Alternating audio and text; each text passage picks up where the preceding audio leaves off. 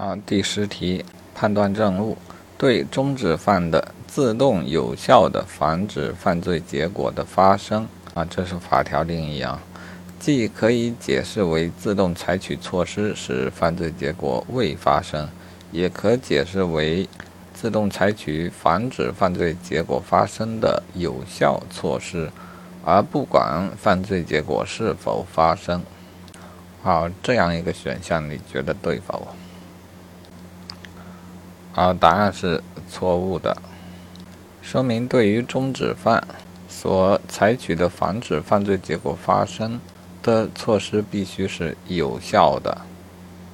啊，有效是它的一个要件。啊，稍微讨论一下啊，对于打算枪杀而还没开枪的，收起枪便算有效了。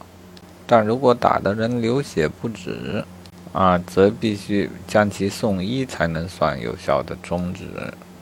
好，这样的有效性的说法啊，请不要与下面的案例混淆。比如杀人故意杀到重伤，